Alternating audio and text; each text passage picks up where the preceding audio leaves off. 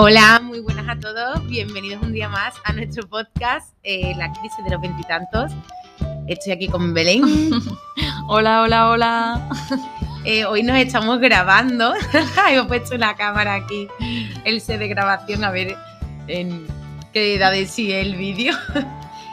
bueno, en el capítulo de hoy vamos a ir al grano. Vamos a hablar sobre cinco pasos para gestionar un mal día. ¿Por qué? Porque justo ayer em, tuvimos un mal día. Se podría decir que fue un día en principio de mierda. Exactamente. no, que empezó siendo. Em, eso, es lo que yo quería decir. Te digo, empezó siendo un día de mierda. Empezó siendo. Además, yo me di cuenta que yo me predispuse a tener un mal día. Fíjate lo que te digo. Yo desde que me levanté. Sí, yo me levanté y dije, hoy quiero tener un día de mierda. es verdad, es de estas veces que tú dices me siento un poquito mal, pero siento que no lo estoy sacando por ningún lado. Ya, pues hoy va a ser día.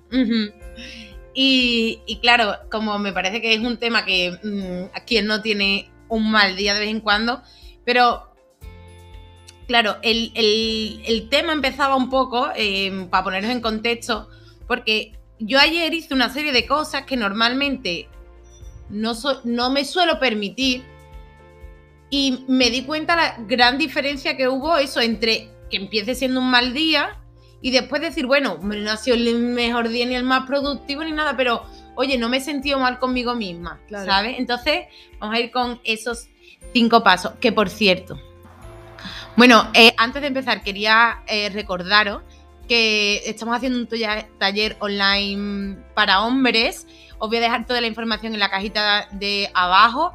Eh, no me voy a enrollar más porque tenéis toda la info en la página web y tal, pero bueno, que sepáis que va a ser el día 19 y que podéis adquirir ya vuestras entradas. Sábado 19 de 10 de la mañana a 1 de la tarde, en formato online. Será por Zoom, seguramente, ¿no? Sí, sí.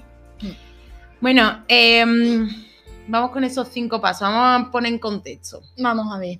En primer lugar, eh, nos hemos dado cuenta que una de las cosas más importantes que que se pueden aplicar para salir un poco del bucle, ¿no? De cuando se tiene un mal día, es em, ser muy consciente que no tiene tanto sentido intentar solucionar cómo te sientes desde el mismo estado mental, o sea, quedándote en el mismo estado mental en el que estabas cuando te has empezado a sentir así de mal, ¿no?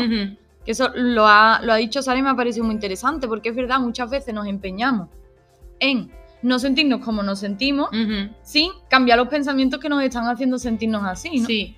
Y como que muchas veces intentamos eso, como salir de ese estado intentando como desde, digamos, desde la mente, pero desde, desde esa mente tóxica, entre comillas, que estamos teniendo en, ese momento, ¿no? Yo mm, abro el cajoncito de mierda, empezamos. Eh, a mí, cuando, cuando estaba en Londres, eh, me pasaba mucho que cuando eh, ciertos días ¿no? de trabajo, por lo que sea, pues mira, por el tiempo, por la regla, por una serie de factores que también comentaremos ahora, me pasaba que cuando me encontraba mal, me obligaba a mí mucho como a seguir trabajando, en plan, si tenía hecho una lista de tareas, las tenía que cumplir, a lo mejor no me sentía bien, o de esos días que es que directamente no ves nada claro. Igual que hay días que tu vida es un completo desastre, pero sientes ahí como una confianza interna de que, bueno, que todo te va a ir bien en la vida, pues hay días que no. Hay días que te levantas diciendo, mm, no puedo gestionar esta incertidumbre que además, precisamente ahora estamos viviendo un momento que, digamos que agranda ese estado, ¿no?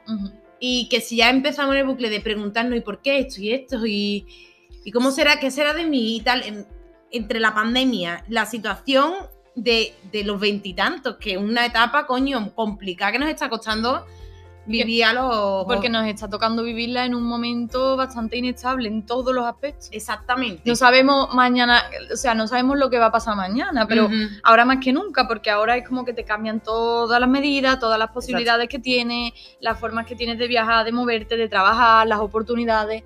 Entonces, claro, al final, como no sea un poquito menos dura contigo misma, eh, realmente hay días en los que te puedes hacer mucho daño, ¿sabes?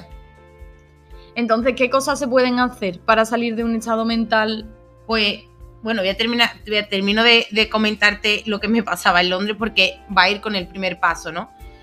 Que bueno, el primer paso lo hemos dicho, que es no intentes solucionarlo desde ese mismo estado mental. Me pasaba muchos días que entraba como en bucle en el que no me permitía estar mal y quería que ese mismo día ya tener las cosas claras y me, me castigaba mucho. Entonces, lo que hacía es alimentar, me retroalimentaba hasta que llegaba a un punto en el que literal, y yo lo creo que lo he contado más de una vez, o por lo menos es una cosa que, bueno, confianza te la he contado, que yo recuerdo de ponerme en el, en el borde de la bañera a tirarme del pelo, tía, porque llegaba un momento de verdad de desesperación en el que, mm, digamos que tus pensamientos te comen, son crisis, tía, te lo juro, en plan, es gracioso verme a mí, pero es que realmente lo pasaba muy mal. Y una cosa que hacía mucho es, hablaba con, con alguien o yo misma me ponía como a quejarme incluso diciendo cosas que yo no pensaba, pero me puede decir soy una fracasada, no sé qué, cuando yo sé que en el fondo no lo soy, ¿sabes? Necesitas como hacerte daño para sentirte bien. Sí, sí, sí, sí. Es como que piensas que no te mereces sentirte bien ese día.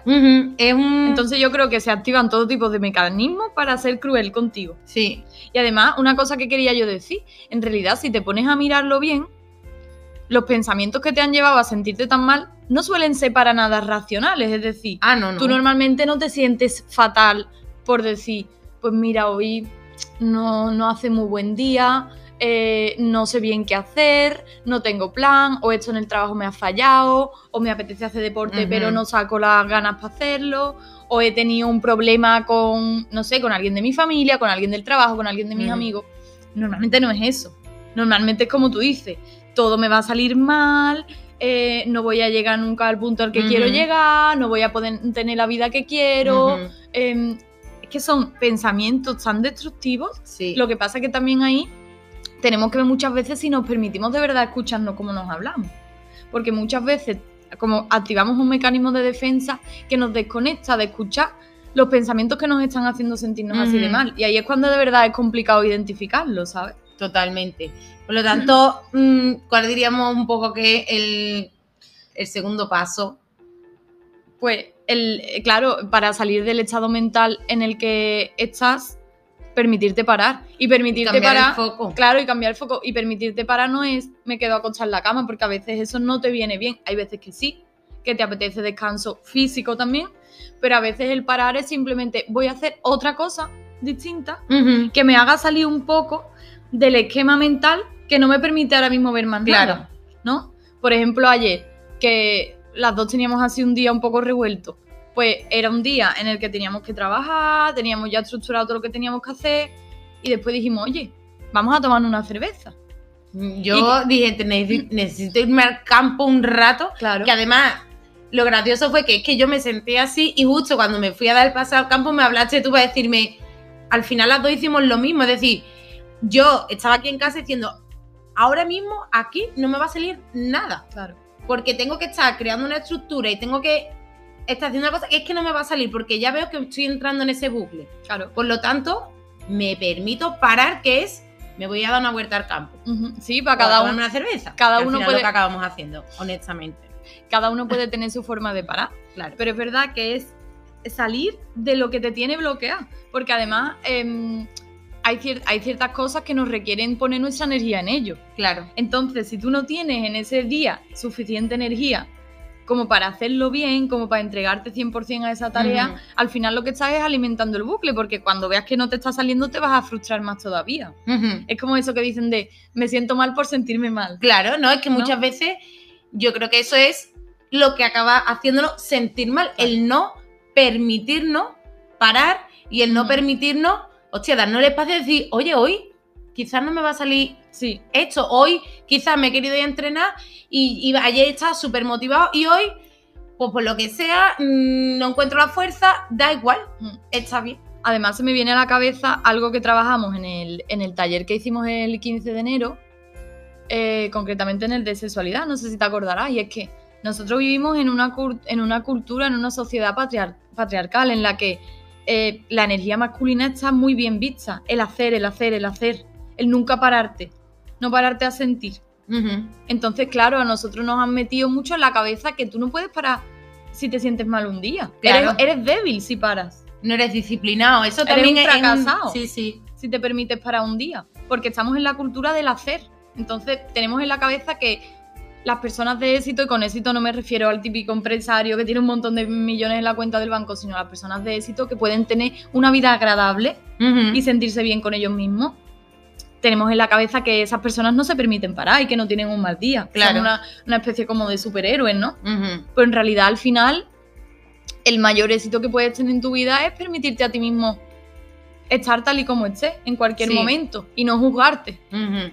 Ese digamos que es como también el, vamos a hilarlo con el tercer paso, que es no identificarnos con nuestros pensamientos. Es decir, mm, yo me doy cuenta que en los bucles que entraba es porque me estaba identificando demasiado con ese estado en el que estaba, en vez de decir, observarlo desde fuera, que al final es lo que te permite no identificarte Sí, y decir, hostia, no, ni- porque yo en este momento que me estoy sintiendo una fracasada o que me estoy diciendo a mí misma, no sabes hacer las cosas, no sabes ser disciplinada, no sabes sobreponerte tu exceso de energía femenina, que es lo que a mí me pasaba. Tu exceso de energía femenina eh, te está impidiendo eh, construir el negocio que quieres. Bueno, y ahí empieza uno que hay veces, claro, que intentamos controlar esos pensamientos desde la mente racional y no, no, no, no, es que no tenemos que salir de ahí, tenemos que observarlo y decir, ah, mira, como yo digo muchas veces, ¿no? Me pongo a mirarme desde arriba y digo, ah, mira, ¿qué es lo que está diciendo? Ah, pues mira, está diciendo que es una fracasada, que no sé qué, que no sé cuánto. Y ya se intento disociarme. Claro, al final es que es eso, es, si te, si te paras a verlo, se, en, la, en la mente se activa como un bucle que si tú no te separas de él y tú te crees que eres tú quien está pensando ese bucle, no vas a poder, no vas a poder deshacerte de eso. Es decir, tú simplemente te tienes que disociar y decir, ah, mira, pues ahora mismo está en bucle, pero ayer no lo estaba, así que seguramente mañana Claro. tampoco lo estaré.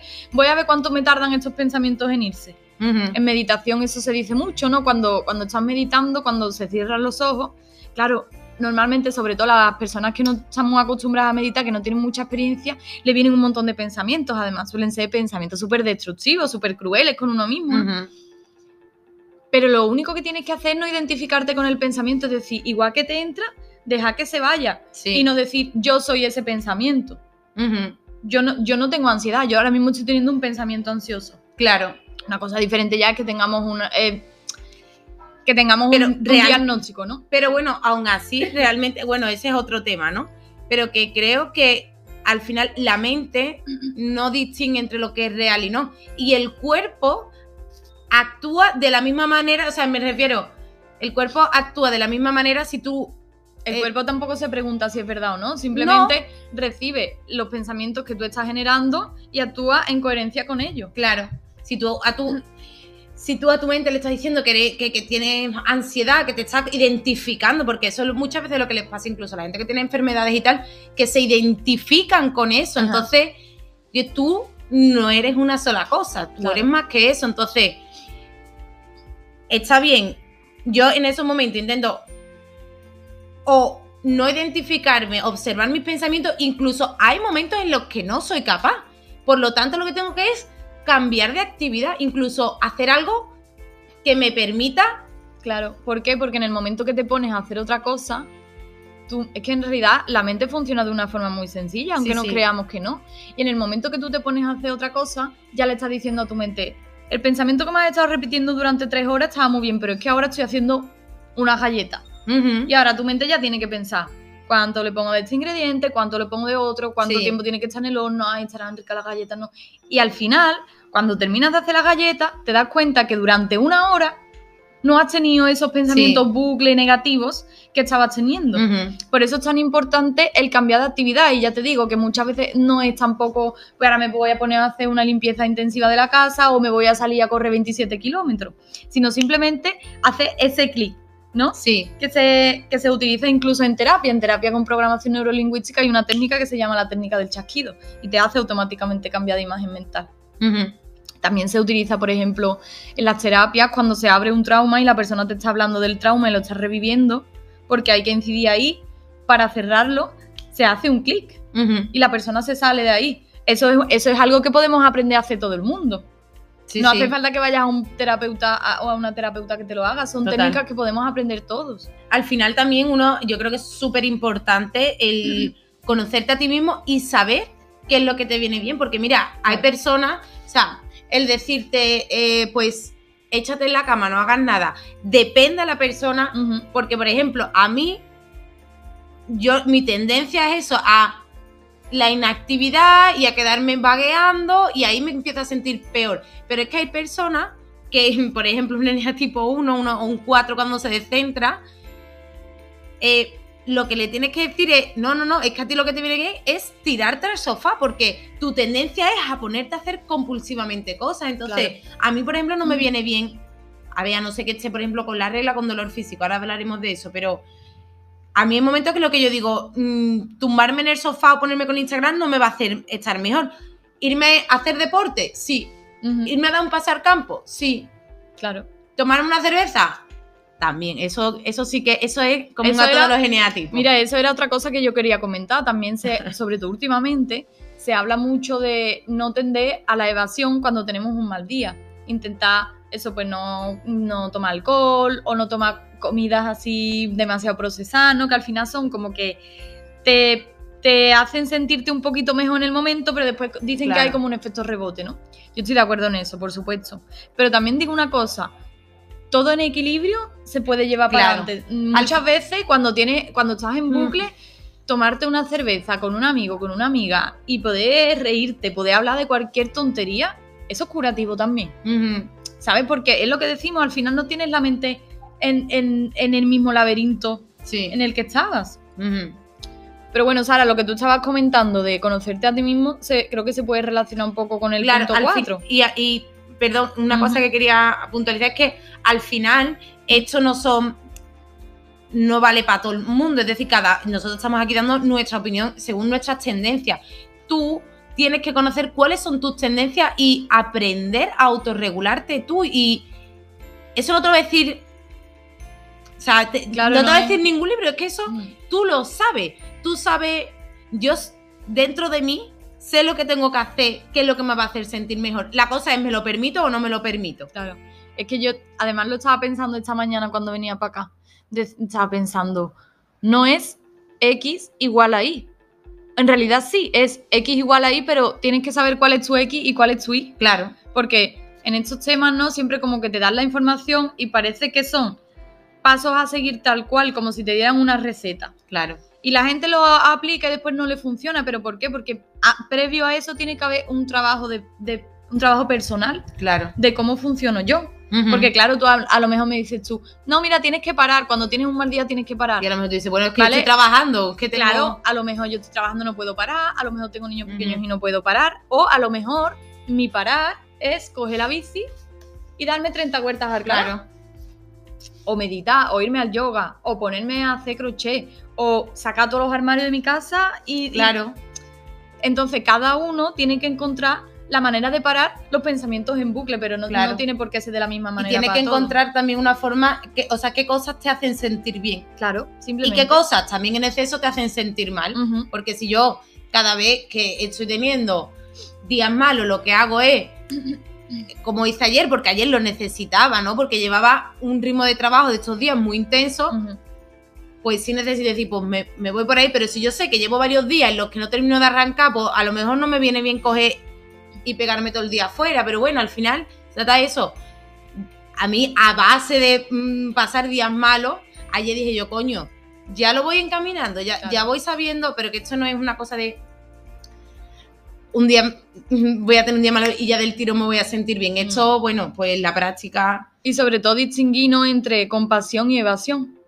Porque cogerte un día, qué buena esa. cogerte un día para dedicártelo a ti, porque no te encuentras bien y necesitas cuidarte, y cuidarte puede ser pues eso, irte a cenar con unos amigos, darte un paseo con tu perro, lo que sea, a tú decir, bueno, entonces yo ya cojo y todos los días a las 6 de la tarde me voy a hartarme de bebé a un bar o me voy a...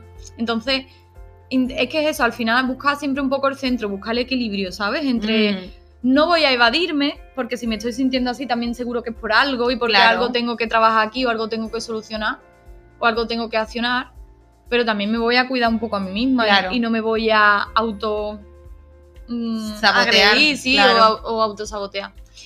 Bueno, Sara, el cuarto, el cuarto paso Es súper, súper importante para todas nuestras queridas mujeres que nos están escuchando. Claro, y además que nos pasaba también un poco allá a las dos. Claro. Es muy importante, eh, sobre todo las mujeres, recordar que nuestra condición natural es cíclica. No sé si, si sabéis que eh, nuestros ciclos menstruales generalmente duran 28 días, que curiosamente se corresponden con la duración de los ciclos lunares. ¿no? Que mm, de esto podemos hablar en otro podcast también. La luna tiene mucha influencia en la evolución del ciclo de, de la mujer. Entonces, aquí, si, si nos permitimos adentrarnos en nuestro propio mundo interior cíclico y conocer nuestro, pro- nuestro propio ciclo, vamos a entender también muchas veces por qué en ciertos momentos del mes nos sentimos más apáticas o nos sentimos más tristes Sí. o nos sentimos más activas, más creativas, más sociables. Yo ayer es que lo sabía porque es que estaba con la regla y llevaba así ya dos o tres días y bueno, los otros días pues lo había gestionado de otra manera o, o había conseguido...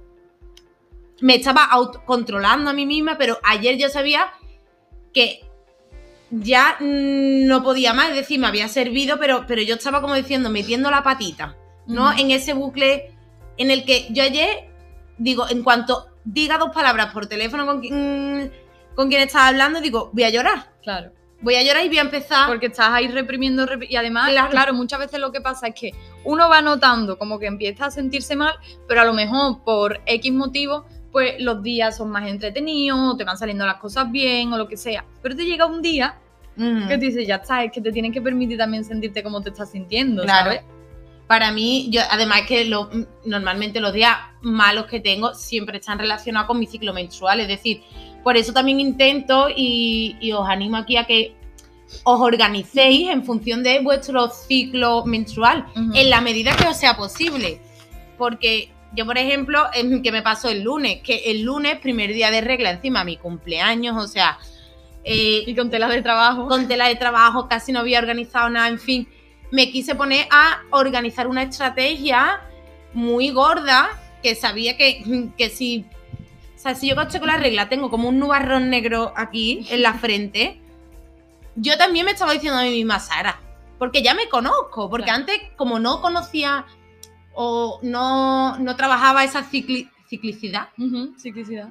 em, me obligaba y cuando estaba con la regla me machacaba muchísimo como diciendo eres débil, Como no sé si qué. fuera un fallo Ahora tuyo. digo, mira, si es que me voy a sentir así, si yo ya sé que es muy probable que me sienta así. Ujú. Pues el otro día dije yo, es que me miré a mí misma y hasta con gracia me miré y me dije, Sara, hija, es que tú también pon- te has querido poner a hacer esto hoy, tu cumpleaños. O sea, que Que el cumpleaños también remueve. claro, empezaba a pensar, encima que es mi cumpleaños, y ahora empezó, ay, no va a venir nadie porque nadie Lo me quiere, de los y cumpleaños. encima, en fin, después acabaron 17 personas en mi cocina el lunes, pero bueno, el caso es ese que es muy importante saber cuáles son, como digamos, eh, nuestras etapas del Nuestras mes. fases, claro. La fase yo siempre Y la, aprovecharla. yo siempre la, la relaciono con las estaciones del año. Es decir, em, tenemos nuestro invierno, nuestro verano, nuestro otoño, nuestra primavera, y en cada etapa realmente yo siempre pienso, bueno, ¿cómo me siento yo en verano? Pues en verano lo único que tengo ganas es de pasarlo bien, que son